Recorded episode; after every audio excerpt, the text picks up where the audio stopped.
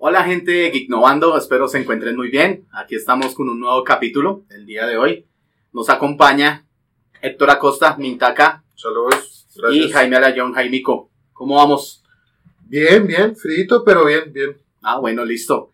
En el capítulo anterior estábamos hablando de todo lo que era el universo geek, ¿sí o no? De todo lo que era friki, toda esta vaina, dimos muchas El definiciones. Sí, todo esto. Y pues hoy creo que debemos enfocarnos ya, empezarnos a enfocar en una que otra ramita, ¿sí o no? Yo creo que es bueno iniciar con lo que es la ciencia ficción. Pues eso no es una ramita, eso es como un tronco, eso es un pilar fundamental, yo creo que del entretenimiento, querido compañero. Ok, háblanos un poquito de la historia de la ciencia ficción. Historia. Todo empezó, había sol, no mentiras. Eh, verosimilitud, digamos, empecemos por esa palabra que yo creo que es algo importante porque la primera novela, que en ese momento la, la señorita que la escribió, porque fue es una señorita, la que la escribió, no sabía que eso iba a ser ciencia ficción, no lo Ujú. consideraba ella así, sino era como un, un relato terrorífico o algo que diera miedo. Y eh, estoy hablando de Mary Shelley, Mary Shelley, que es la autora de Frankenstein. Ah, ok, sí, sí. Frankenstein, eh, año 1810, 1820. Si de pronto ahí ahorita en la producción me ayudan con la fecha exacta. Eh, esta señorita, por una apuesta, tengo entendido que como una charla con, con los amigos, bueno, ¿quién es capaz de escribir la historia de miedo más, más áspera, más, más fuerte? Y ella, eh, utilizando ciencia, porque utilizó básicamente la historia o los escritos de, de un científico de- de- del momento, Luigi, algo, Luigi Gaudí, algo así, él estaba estudiando qué le pasaba a los músculos después de, de- de que el organismo muriera. Ok. No sé si usted de pronto hizo ese experimento, le mostraban ese experimento con la Con- ranita, sí, que claro. usted le botaban eh, Electric- electricidad, y electricidad, que sí. se movía sola y solo era la patica. La Sí, sí, cadena. claro, claro. Se maneja, él manejaba des- descargas eléctricas sobre los. Entonces ella Ah. utilizando esa idea, dijo, ¿y qué pasaría si un científico loco cogiera varias pu- pa- pu- partes del cuerpo, las uniera, les botara electricidad y diera vida? Ok, Y ahí pues sale el doctor Frankenstein que crea al monstruo de Frankenstein. bien, Es lo que interesante. la historia.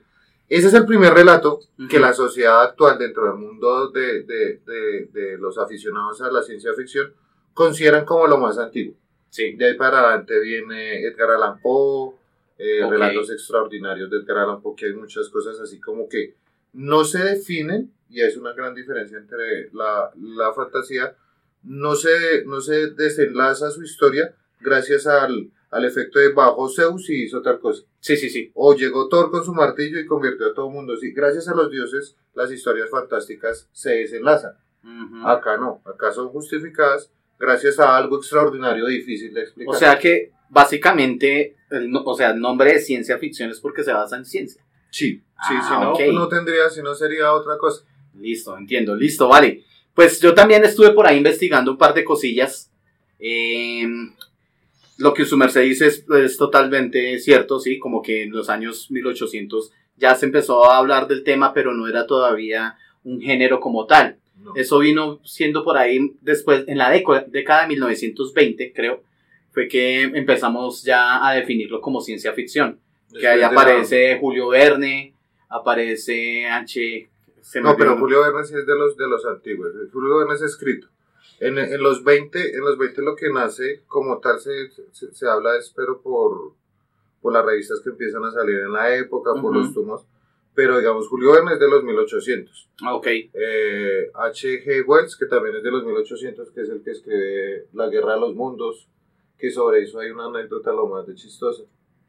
Mm, hay un, mucho tiempo después, ya con la invención de la radio y todo eso en Estados Unidos, había un programa de radio y eh, en ese programa de radio pasaban historias. El señor que estaba hablando en ese momento eh, por radio, se, se me olvida en este momento el nombre, Orson Welles, que era el presentador de ese programa de radio, sí. empieza a contar la historia de la Guerra de los Mundos de H.G. Wells. Ok, Casualmente la gente empieza a sintonizar y empieza a sintonizar ya cuando la historia empezó.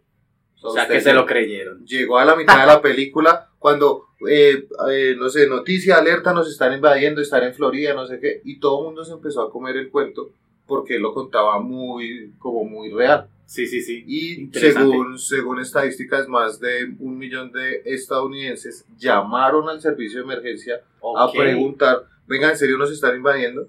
venga, estamos bien. ¿Por qué? Pues por, por ese tema de, de, de la narrativa a través de la radio y pues que es algo, es una historia, todo el ser humano le tiene miedo a una invasión. Bueno, Pues- interesante ese dato, no, no lo conocía. Listo, después de este, de todo este mm, como proceso, ya creo que la ciencia ficción empieza a coger más fuerza y mm, de- se decide pasar a otro, o sea, no quedarse solo en la literatura, sino pasar como a otros eh, ámbitos, sí, Ámbito, sí, claro. como lo que como es la televisión y el cine que pues obviamente gracias al cine eh, se obtiene pues mucha como más conocimiento por decirlo así. Recuerdo es que no, no estoy no, no tengo muy bien como los años por allá en los 40 más o menos. Había una película en que caía un uno como un cohete en la luna no sé que es, es así como en blanco y negro Sí, eso se y, llama... y que la luna se ve así como sonriendo, es muy chistoso y eso se logró a pura fotografía. Aunque los, los televidentes no nos crean, nosotros hacemos investigación. Yo investigué esto y eso es, Sí, un, sí, dato, eso es un dato curioso. Mm, los hermanos Lumière, Lumière los, los hermanos Lumière, estos franceses, sí son franceses creo, eh, fueron los que hicieron eh, la primera proyección de cine que se conoce. Ok, Si ellos proyectaron como 22 segundos, si mal no recuerdo, en un, o sea, como un caballo cabalgando ciertas imágenes, proyectaban imágenes, hicieron el cine. Hubo un señor que eh, les pidió eh, a ellos como, como la cámara no se la permitieron, él con el tiempo entre, entre, entre como lanzar o convencer a un celador o ciertas cosas cuenta la historia, consiguió una de esas cámaras ujú, con las que ellos grababan y proyectaban esas imágenes. Y empezó lo que usted dice, porque son fotogramas, como a tomar ciertas fotos con ciertos fondos, con ciertas luces, a sacar unos efectos. Y él hace una película que se llama El viaje a la luna. esa, sí, Hay, esa, hay una escena muy icónica que es la luna con un cohete en un ojo. esa, esa. Esa la hace él a punta de foto y es como de las primeras Eso películas es lo, creo que lo primero que se lo dice primero que se hace ficción. como con ciencia ficción, porque él tiene una idea de esos viajes, de lo que contaba Julio Verne, Correcto, lo que contaba, digamos, Julio Verne en su viaje a la Luna, 20.000 viajes de, de leguas de, viaje de- submarino. de viaje, 20.000 leguas de viaje submarino, ¿sí? Se encontraban al Ocean Gate por allá. Sí, Y eh, este señor ya llega a Lumière, ya llega con, con esas proyecciones, pero esto es sobre el año 1902, 1910, No. más o menos por esa época. ¿en serio porque- tan viejo? Esa, por- la, la primera producción de cine, o la primera proyección es como en 1895, No, 1890. muy viejo. Bueno, estamos devolviéndonos Sí, es mucho, mucho. Pero pues yo creo que debemos como corrernos un poquito más para acá. La ciencia ficción empieza a coger mucha fuerza, ¿sí? Como lo venía diciendo en el cine y en la televisión. Eh, y ya empieza como a dividirse en varias ramas, ¿sí?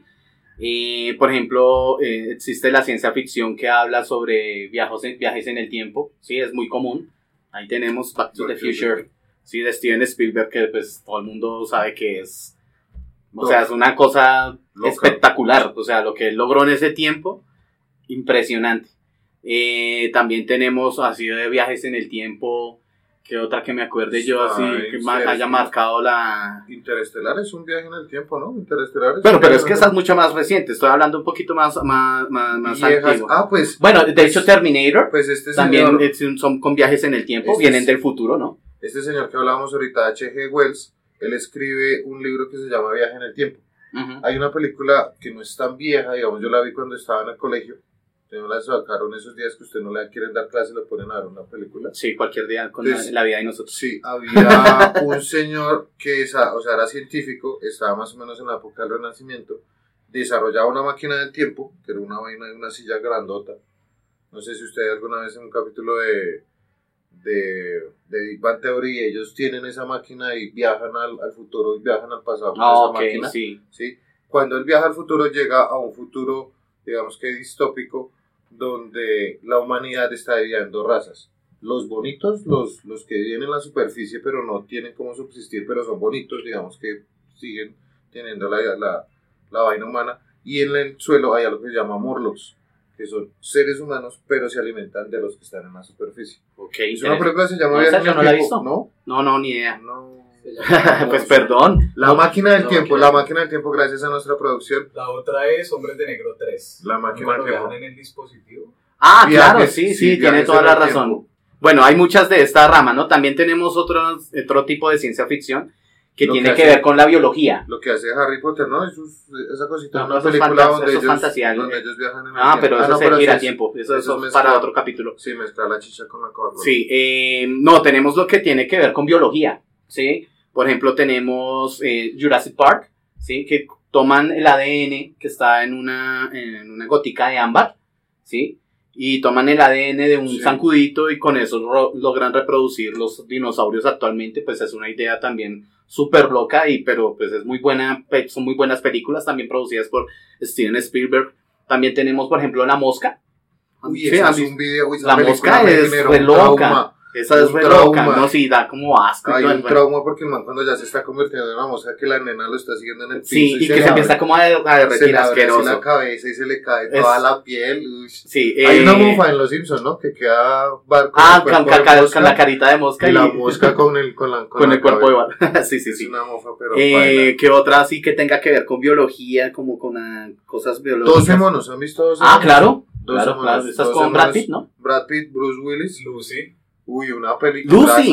Una película. Lucy, claro. Lucy, Que- que claro. gracias a una droga ella logra evolucionar y, y ser pues superior a todos nosotros, ¿no? Las drogas son malas. Las drogas son malas. no consumo, las drogas son malas. Bueno, bien, en otra rama también tenemos lo que son ciencia ficción que tiene que ver con apocalipsis, cosas apocalípticas. Entonces tenemos, por ejemplo, el día después de Sí, mañana, sí, que pues que, con el clima se- como que se daña todo. Tenemos Armagedón, sí, todos conocemos la película de Bruce Willis, un asteroide que va a impactar en la Tierra. La que Em, sale la, la sí, este, otra apocalíptica puede ser... A mí me gusta eh, Soy Leyenda. Soy Leyenda se podría considerar Ah, claro. biológica o apocalíptica. Las dos, claro, porque pues la biología, pues fue gracias a una supuesta, no sé, cura, algo así. Sí, que se vuelve a la gente como zombie. hicieron y Es para no la se cura acuerdan. del cáncer. Es Eso sí, correcto. Y, y los que es lo mismo de Resident Evil, en videojuegos. Correcto. Eh, otra, otra, otra rama que también tenemos es la vaina que tiene que ver con alienígenas, que es un tema muy común en la ciencia ficción. Es, de hecho, Steven Spielberg ha tocado muchos de estos temas, el, el man como que le encanta esta vaina, porque él tiene E.T., que todo el mundo conoce E.T., eh, es, un- es ciencia ficción diferente, porque todo el mundo piensa que el extraterrestre como tal es malo. Pero en en E.T. él cambia esta percepción de que es un extraterrestre Pero bueno. ahí ¿sí? sí hay una discusión y eso es un miedo del ser humano. Eso, eso yo, lo, yo, yo lo leía, lo escuchaba también.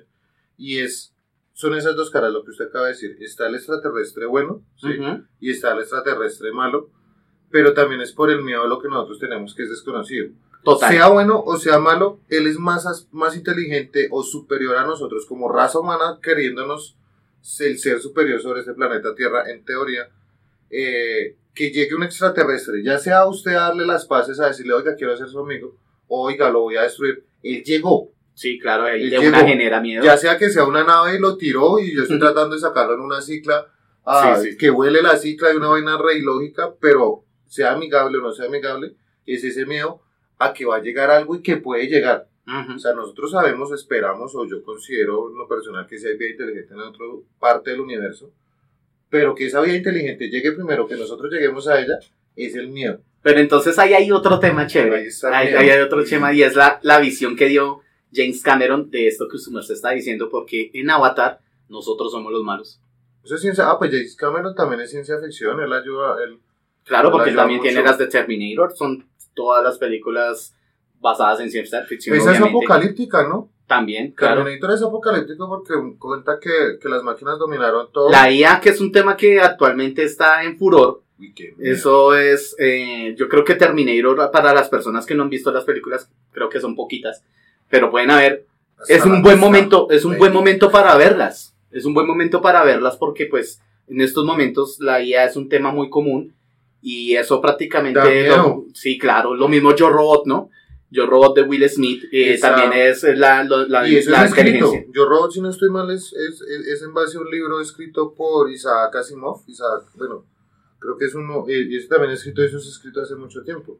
Los que fundamentaron la ciencia ficción, que son todos esos que hemos hablado, escribían era sobre el miedo de, de, de- del uso de la tecnología a cómo va a someter a la sociedad. Ujú. Porque ahí, ahí, ahí sale, digamos que, y también podríamos para nuestros escuchas centrar un poquito esto, definir que la ciencia ficción tiene tres ramas fundamentales. Todas las películas, que igual podemos hablar de Alien y Alien combina algo biológico con una invasión de extraterrestre, Sí, señor. con una vaina social de qué va a pasar si eso llega acá y se desarrolla, llega al mundo y cómo va a cambiar la sociedad, se dividen en tres ramas, considero yo, y igual se consideran. La, la, la que le gusta a Jaime, que es la ciencia ficción dura, ¿sí? Le gusta la La, la, la, la, la de otro parchecito, que es la ciencia fi- ficción blanda, y, y pues ya la general, que es la ciencia ficción social, ¿sí? La que Ajá. tiene que ver con la sociedad. En esta sí le recomiendo a todos mucho, sí, y pues espero que, que utilicen alguna de las referencias que hemos dado para que pase su tarde, ver unas, una película animada que se llama Metrópolis 2001, o Metrópolis. Ok. Metrópolis es la primera que se hizo, eso es por allá de los mil- 1800, 1900, esa es vieja, eso es a blanco y negro y pues a veces es aburridita. Eh, o ya una animada que se llama Metrópolis 2001 que habla de eso, Ujú. ciencia ficción, cómo avanza la ciencia ficción y cómo determina la sociedad. Ok. Bien, interesante. Eh, bueno, pues yo creo que ahí podríamos expandirnos mucho más, ¿sí o no? Pero entra algo importante que lo vamos a dejar para otro capítulo y es el, el mayor representante de la ciencia ficción. ¿Cuál crees, Merced, que es el mayor representante de Uy, la ahí, ciencia ficción? ahí- ahí hay una discusión, pero yo creo que nos tendríamos que, que- que hablar, antes de eso, hablar de mayor representante dentro de sus géneros.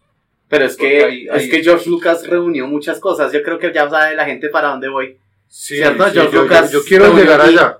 Todos queremos llegar allá. Bueno, Pero- entonces vamos a hablar el siguiente capítulo de Star Wars. Star Wars, sí, sí me parece otro capítulo interesante, pero como lo acabas de decir, es otro capítulo. No nos podemos ir por las ramas. Star Wars es un mundo gigantesco, pero dentro de la ciencia ficción solo ocupa uno de sus géneros, Ok. ¿sí? Dentro de esa ciencia ficción que ya la definimos, que ya vimos cuáles fueron sus, sus fundadores. Actualmente eh, hay mucho género, mucho género eh, en el cual se encasillan unas u otras películas Sí, correcto. lo que veníamos de pronto discutiendo. Star Wars entra en algo que se llama... mm, eh, ay, se me fue la palabra. Es espacial, eh, una odisea espacial. Ah, odisea espacial es como... De hecho, el- sí se llama una película. Sí, Odisea, Odisea en en el el espacio. espacio. 2001, que es hecha como en el 65. Eso, ah, bueno, ya que tocó el tema, dato curioso, dato coctelero. Eh, antes las películas de ciencia ficción, antes de esa película, eran películas para gente loca, gente que no le iba a invertir plática, porque esas películas no daban, eso no le Sí, gustaba a nadie. siempre. Hasta que llega Odisea en el espacio, que la hace, ¿no? ¿Alguien? ¿Alguien? No, no. Stanley Kubrick, el mismo que hace Ah, la naranja mecánica. mecánica. Y el señor sí hacer- frito. y el señor sí sabe hacer películas y determina que esas películas producen, dan plática y por eso se les invierte. Las películas están como en una clasificación, todo, toda la ciencia ficción antes estaba como en una clasificación B, películas de bajo presupuesto, baraticas. Después de que llega este señor que uno dice en el espacio y dice, no, esto se hace bien hecho y vale. O sea que él rompió Sí, una él hace- barrera. Él hace una mella dentro del mundo de la ciencia ficción. Es que siempre hay como, como algunos momentos en que como que se rompe la barrera. Por ejemplo, en el 99 hubo una película también que rompió una barrera, barrera en la ciencia ficción, eh, Matrix. Sí, eh, No pues es que se, se a- o sea, avanzó más de lo que debía, de Eso- lo que debería. De no hecho, pues en ese tiempo eran los hermanos Wachowski, actualmente son las hermanas Wachowski. Em, No, ellos se, ellos se arriesgaron, ¿sí? A competir con, con otra película también de ciencia ficción que venía para este, para este año, del cual estábamos hablando, que es La amenaza fantasma, ¿sí? Solo un mes de diferencia tenían del estreno de uno de la otra, y ellos dijeron, no, pues madre, nos vamos a parar re duro, y vamos a competir con Star Wars a ver qué nos pasa, y pues este, Matrix también rompió una barrera impresionante.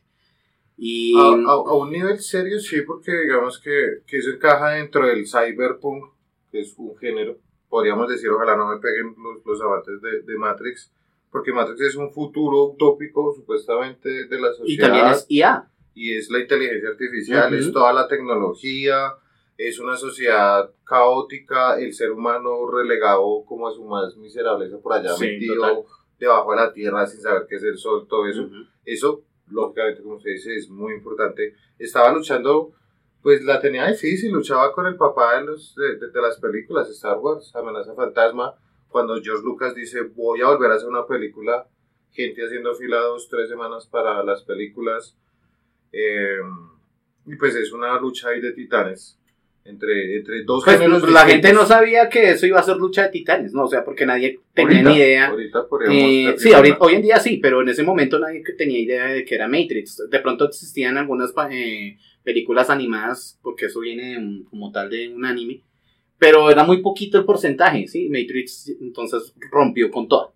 Entonces por eso Sí, pienso rompe, que... rompe a nivel de efectos especiales del concepto de película porque Exacto. usted le dice, oiga, su vida no es su vida, sino está por allá escrito. No, y este tipo de efecto que es como lento, ¿sí? Ese, que, que desde Matrix, mucha gente cuando ve algo así lento en, en alguna película, uy, se hizo un ma- un Matrix, porque ya tiene la referencia de ese tipo de movimiento, así como lento para hacer alguna, no sé, Sí, es kung fu o algo así. Entonces es por eso que yo pienso que, que, que hace también parte del mundo de, de la ciencia ficción y lo, lo rompe, ¿sí? Eh, no, no Pues, nos- hagamos, vamos por paso, hagamos una lista, o más o menos de lo que nos acordamos, para que los, los, los escuchas y nuestros televidentes eh, se guíen de cuáles son todos estos géneros de la ciencia ficción. Hablamos ahorita, ya mencioné uno, el cyberpunk. sí, Cyber de algo digital, de algo tecnológico, y la palabra punk, pues del, del desorden, del caos que se genera en una sociedad establecida, el caos que se genera con la tecnología, los futuros utópicos. Hay una película, yo supongo que también, si no la han visto, Blade Runner. También Blade Runner que tiene Esa una nueva versión. Sí. Sí, es recomendadísima también para este tema de, del cyberpunk. Eh, Una serie animada que la hicieron una adaptación en película que es Ghost in the Shell, Correcto. que es el, el fantasma en, en, en la máquina que la hace esta mamacita, ¿cómo es que se llama? Scarlett Johansson. Scarlett Mamacita Johansson. Una belleza de mujer. Scarlett Mamacita Johansson. Sí, Una total. belleza. Eh, eso es cyberpunk, ¿sí? Básicamente es algo digital, eh, fechas adelante, eso es en el futuro, Futuristas. futuristas.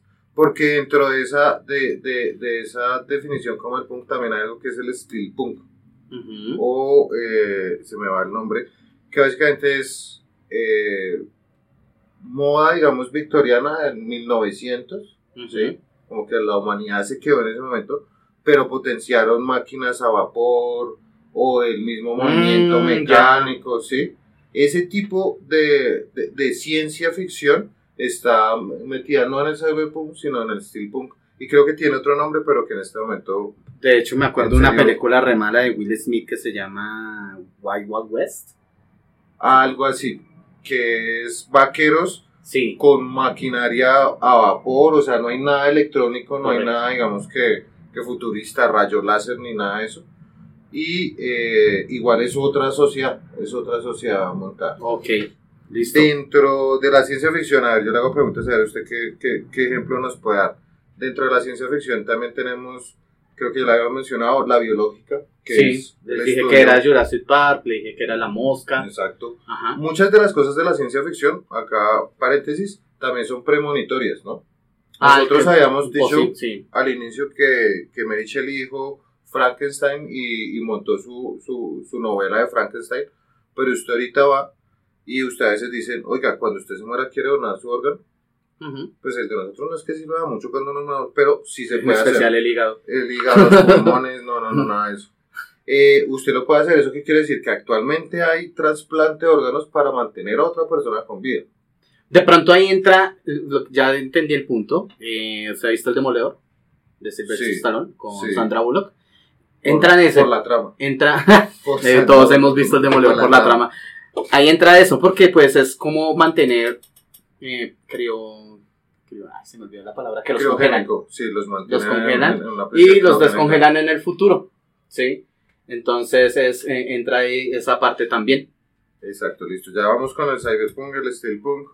Eh, estábamos hablando como el biológico, que es todo este tema de, de la manipulación genética, eh, los, la invasión extraterrestre, que esa siempre Sus- va a estar. Y es que tiene muchísimo. Siempre, siempre. Tiene muchísimo, hay muchos ejemplos, pero quería dar uno en especial ahí en lo de invasión extra- extraterrestre y es Marcianos al ataque, porque es una mofa, es una mofa, salió El mismo año que el día de la independencia, o sea, es- eh, eh, se atrevieron de con toda, sí, o sea, porque el día de la independencia para mucha gente como, uy, no, los extraterrestres, cómo destruyen las ciudades más importantes del mundo y todo. La Y- Casa de Nariño. Y a No. los seis meses creo que fue, se estrenó Marcianos al ataque, con mejor, mejores actores algunos, bueno, no, no, no, más actores, ¿sí? In- Incluso Jack Nicholson creo que sale ahí, que no excelente me actor. será en la película. Y, y es, un- es, una, es una mofa lo que fue Día de la Independencia y, y no, pues lo hicieron súper bien también. Es muy chistosa, a mí me encanta esta película, la puedo ver 50 mil veces. Para eso, así de- para coger un tema, extraterrestres, independientemente, es ciencia ficción. Sí, también tengo otro ejemplo para este, eh, Señales con Mel Gibson. Y- La que no tomaban agua, por eso. Eso, agua, sí, porque por es-. Porque es la, la- otra vez la misma idea de los extraterrestres, pero como hacia el terror, ¿no? Da- hay unas escenas que me daban miedito cuando recién vi esa película. Joaquín Phoenix es el otro actor que sale ahí, creo que es, ¿no? Y, y que le están viendo como un video en una fiesta de, un- de unos niños y pasa uno de los alienígenas al fondo. Uy, para mí ese momento fue como, uy, pues madre. Una- Entonces sí, es otro, es otro punto de vista de los alienígenas. Cosas malas que, que uno no cree que tiene Keanu Reeves, pero sí las tiene. Eh, él hizo una película que se llama El día en que la Tierra se detuvo, algo Pues así. es no es basada en el libro que estamos haciendo Es hablando basada en, en ese que libro. sale un robot grandote. No que, me es de gusta. las, que es de las primeras, el libro cuenta de las primeras cosas que, de, los, de las primeras historias que se hablan sobre esa invasión extraterrestre, Ujú. esa invasión de- del ser que llega, y el ser en el libro inicialmente llega como muy, muy relajado, buenas, les traigo paz, les traigo amor, vamos a interactuar, pero como no lo entienden, lo atacan, y la misma máquina o la misma nave, nave con la que él llega es la que empieza a atacar a los humanos, Correcto. que es más o menos lo que pasa pues en la película, es una Sí. adaptación. Sí, pero uy, sí, Eh, sí es mala. La película es mala, sí, Keanu Reeves no es que No, no todas las son no buenas, todas sí, son buenas. correcto. Eh, también tenemos eh, otra que también Invasión. es eh, de invasión y que pues todo el mundo conoce y también basada en libro y todo, pues es la de La Guerra de los Mundos con Tom Cruise, ¿cierto? También es muy buena. Pues a mí me gusta, a mí me no, la gusta. película es excelente. la Y además también al final de la película mezcla la parte biológica, porque pues a, a los aliens no, nadie los derrota, sino son bacterias que, hay- que están en la Tierra. Entonces también mezcla esta parte ahí interesante, chévere. Listos. Avancemos en los géneros. Eh, ¿Qué más tenemos? Tenemos los uno que me parece me pareció interesante cuando estábamos averiguando el ucrónico. Eso está dentro de la ciencia ficción Ujú. y es básicamente la premisa de qué pasaría si. Ok. ¿Qué pasaría si en la crisis de misiles de Cuba el se le hubiera resbalado el dedo y si hubiera mandado el misil? Ujú. Sí, ¿Qué pasaría si el ganador de la Segunda Guerra Mundial hubiese sido Hitler y la bomba atómica no hubiera salido, no hubiera llegado a Estados Unidos? O sea, no hubiera existido un No sé si de proyecto pronto los eh, televidentes, televidentes o bueno, esta gente que nos está mirando pues, desocupado. No Sí. mentira, ustedes, ustedes tienen muchas cosas que hacer. han visto, han visto la serie animada de, de Disney, eh, What If, de Marvel. Es eso básicamente, ¿no? Sí, sí es eso. ¿Qué pasaría si hubieran pasado las cosas de otra manera? ¿Cómo se, se, se desenvolvería la sociedad?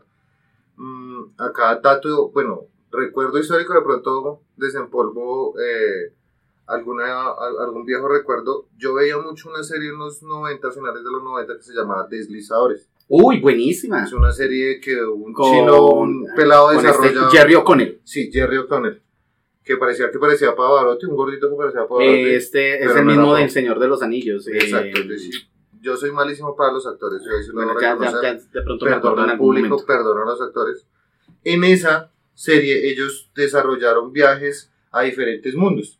¿Sí? Sí, es Eso empezaba con una premisa de qué pasaría si eh, los universos en los que vivimos fueran alternos y en la tierra que yo tengo fueran mil tierras y salían muchas tierras. Sí, sí, y ellos llegan, ellos llegan a un mundo donde los que ganaron fueron los nazis. Correcto. ¿sí? Y él va a pagar con un dólar, con un dólar estadounidense y se le, cada- todo el mundo se le viene encima, todos los nazis se le vienen encima, los capturan y todo. Y es eso, eso es un género dentro de la ciencia ficción. ¿Qué pasaría si? Oiga, pero ¿sabe que también nos había hecho falta? Volviendo ahí un poquito. Eh, nos hizo falta hablar de, de Ve la batalla final. ¿Alguna vez la vio esa serie de los 80? Ve la batalla. Sí, sí, casualmente esa suscripción de HBO que uno paga por toda la vida, no, no es pirata. Eh, la tienen, hace poquito subieron Ve la batalla final eh, y la empecé a ver. Esa es la de los reptiles. Sí, son Los reptilianos. reptilianos, la teoría de los Sí, reptilianos. viene exacto. A mí se me hace que, que para su tiempo, para su tiempo, se, se- se- también se adelantaron mucho. Sí, cuando Diana, ¿no? Diana la que se comió, se comió un ratón. ratón. Uy, no, impresionante. Yo me acuerdo que yo vi eso, estaba muy niño todavía. Y me, me, me impactó. Yo como que, pucha, esta gente de verdad. O sea, son reptiles que vienen de- del espacio y nos vienen a acabar con el agua, creo que era. Y se crea, bueno, toda esta historia de ver la batalla también. Se me hace que, que es importante.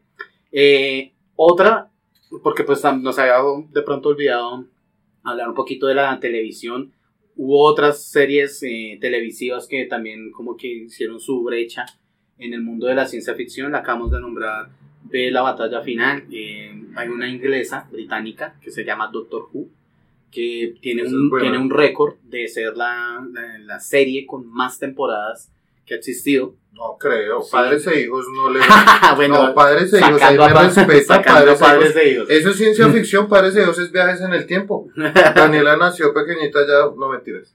Bueno, y mm, esa también es, es bastante importante. Una que yo vi, en- que yo creo que fue también ayudó mucho a meterme en este mundo de friki, que fue Los Expedientes Secretos X. Sí. Mulder y Scully. Ajá. el agente Si no estoy mal, es canadiense. Yo pensé que era norteamericana. ¿Gringa? Sí, No. yo pensé que era gringa, No, pero no, no es gringa. creo, que es, creo que es canadiense. Ahí- Entonces ahí- también hubo, en, la- en los 80s, 90s, hubo muy buenas series televisivas que ya también se metieron con el mundo de, de, de la ciencia ficción. ¿Vio alguna vez Manimal? Manimal. ¿La conocen los que colaboran Manimal. allá atrás? Ahí Manimal, Manimal, sí, Manimal. Que era un man que se tra- podían transformar en animales. animal. Sí. No, no, Animal. que se transformaba en una pantera negra, se, pan- se, se transformaba en un águila. ¿Qué más me acuerdo yo? Uy, es que eso era muy viejo. Un No, serpiente también. Sí, sí, correcto. Pero los efectos especiales eran geniales. Eso como le empezaba a salir las escamas o las plumas y todo. No, yo Muy bacano. Muy, muy, muy series de bacano. pronto, eh, el hombre del billón de dólares, el, el hombre... Vicente. No, hay una serie que, bueno, bueno, era una serie, digamos, que habían hecho unas adaptaciones a un, a un, a un hombre y era un hombre como el hombre biónico. Algo Ah, así. ok. Pero era serie en live action. Cuando su merced men- mencionó el tema de series inglesas, hay una película que está basada, que está hecha, digamos, en Europa, y me causó mucha curiosidad cuando la vi, que está dentro de la ciencia ficción, la reconocen mucho, y se llama Fahrenheit 451. Correcto, sí, señor. Y es una película re loca, re loca, que en serio uno no cree que eso pueda estar dentro de la ciencia ficción. Es inglesa y la película básicamente es seguir un cuerpo de bomberos y ellos están única y exclusivamente eh, destinados a quemar libros. La función de la película es quitar las ideas, las ideas donde se almacenan en los libros. Y toda la película es ellos yendo a quemar libros. Hay escenas donde una cuchita se quema con sus libros y con sus ideas y todo. Y me pareció muy loco, digamos, que estuviera dentro de, de- De esa de- la ciencia ficción como Ujú. tal, porque es una ciencia ficción social. ¿Qué pasaría si, lo que veníamos hablando ahorita, Sí. qué pasaría si realmente se prohibiera leer? No, y es que hay varias cosas que pertenecen a este mundo y que a veces uno no sabe. Ahora que su merced estaba mencionando el cyberpunk, eh, hay una película japonesa que es también que dividió la historia de Japón en la animación, que es Akira. Sí. la de la botico roja. Ajá, Sí, eso también es Akira. cyberpunk y es animado y es ciencia ficción, pero pues uno no es como que, ve, esto también pertenece a este mundo. Los japoneses tienen otro género, que ahí sí de pronto merced sabe el, el- el término exacto, yo no lo conozco en este momento, pero es con nuestro, nuestro gigante favorito, Godzilla. Y ah, y también este, ay, ¿cómo era que se llamaba este grandote? Tenía como cara de mosca. No, era un superhéroe japonés. eh, que tenía cara de mosca. Sí, era un- como un uniforme que tenía como unos ojos así, todos grandotes. Eh, Turboman, no, No, no, no, no, sí, algo así. Bueno, de- si, si, si de pronto eh, me- en la producción me ayudan después colocando por ahí alguna imagen, eh, también es, pertenece a la ciencia ficción, los no Power Rangers también, todas estas cosas. Gigante. Sí, o sea, se hacía grande, no sé, se hacía grande y peleaba contra no, Godzilla y todo. no, No, no, no, otro. es que no me acuerdo ahorita el nombre, pero Ah, pero sí era como, como Que era gris. robot. era gris. Sí, sí, No, no sí. sí, sí, Eh. Pero sí, ellos también tenían su mundo aparte, los japoneses, y, y pertenecen Ellos también a crearon, esto. crearon eso, o sea, ese, ese mundo de los monstruos, eso, eso está dentro de la ciencia Claro. ficción como un solo, una sola categoría, pues que hemos visto, vuelvo y digo, si estos géneros o esa vaina no, no, no funcionara, actualmente Hollywood no estaría produciendo eso. Pero de, las, de los grandes logros, digamos, de Hollywood está Avatar, que es una película de ciencia ficción, está ahorita el boom que se hizo con King Kong y Godzilla, Sí, que había correcto. una lucha de quién va a ganar, que este y lo otro.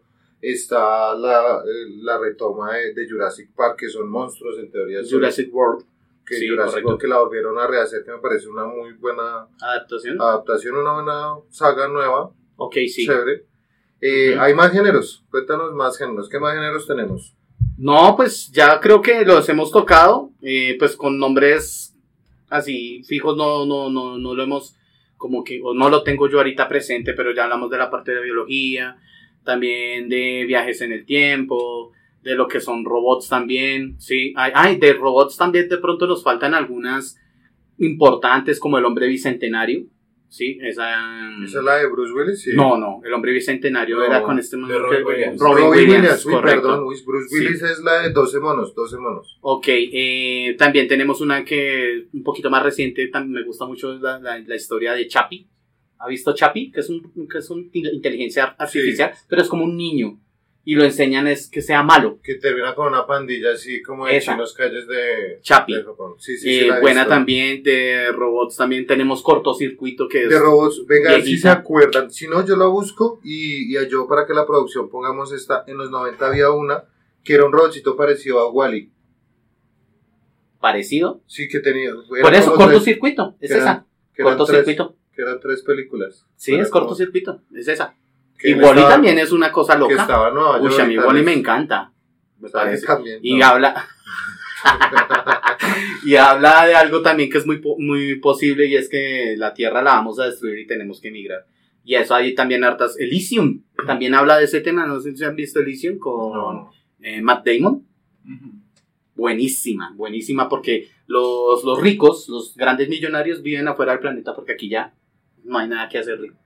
Eso sí, eso sí lo plantea mucho de, la, de, de las historias sociales dentro de la ciencia ficción, que es cómo esa sociedad avanza, la, la gente que tiene plata, Vamos cómo a- lo mantiene Y cómo vamos a quedar, Eh, o sea, vamos a quedar mal de recursos humanos, de y cómo, y cómo, naturales. sí, cómo, digamos, la mano obrera es la que, la, la que queda aislada, pero también se necesita y también Sí, la, correcto. clase, la clase adinerada. Dentro de esto creo que solo nos queda, pues que, que para mí es como el, la finalización para dejar el pie, la base para nuestro siguiente capítulo, para que todos nos sigan. Igual recuerden, si a usted le gusta este tema, por favor escriba, oiga, me pareció interesante, oiga, no sabía. O les dato". faltó tal cosa, o se equivocaron en tal cosa, sí, este claro, usted no puede... sabe dónde leyó, fijo lo leyó en Wikipedia.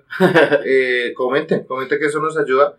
Pero sí queremos cerrar, o yo quisiera dejar de últimas, eh, un, un género dentro de la ciencia ficción que es la odisea espacial, Space Oddity, Que Oh, es sí. donde entra, yo creo que para mí, las, de las primeras que vi, de lo que más me enganchó como que todo este mundo de la ciencia ficción, Star Wars.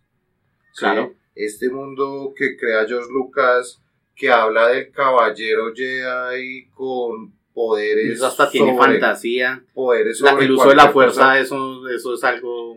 Algo re, resacado No sé. de- de- del espíritu, así su espíritu puede mover cosas, puede influir en los demás, en las demás, en los demás seres. Usted puede saltar, tener hipervelocidad, ser fuerte, todo con el uso de la fuerza. Sí, no, pero pues como lo dije anteriormente, pues ya dejarlo para el próximo capítulo. Aquí nos veremos nuevamente, gente. Como dice Mintaka, pues la idea es que ustedes también nos ayuden. No nos voten tanto hate, sino más bien apoyarnos. eh, y pues nada, vamos a ver cómo nos sale el tercer capítulo hablando de Star Wars. Y también de pronto tocaremos ahí algo de Star Trek que de pronto nos hizo como falta, que es la competencia ahí. nadie sabe para quién trabaja. dicen Sí, por ahí. exactamente. Gracias Y- por escucharnos, gracias por venir, gracias por los comentarios donde sea positivos o negativos. Igual ninguna publicidad es mala, sea buena o sea mala es publicidad. Eh, si quiere participar, si le parece interesante este tema, Podríamos de pronto arriba. hasta abrir un blog. compártanos. eh, nada, nada, gracias a Innovar Podcast por el espacio. Vamos a seguir con, con estos capítulos. Y Nos veremos. Chao, chicos y señoritas.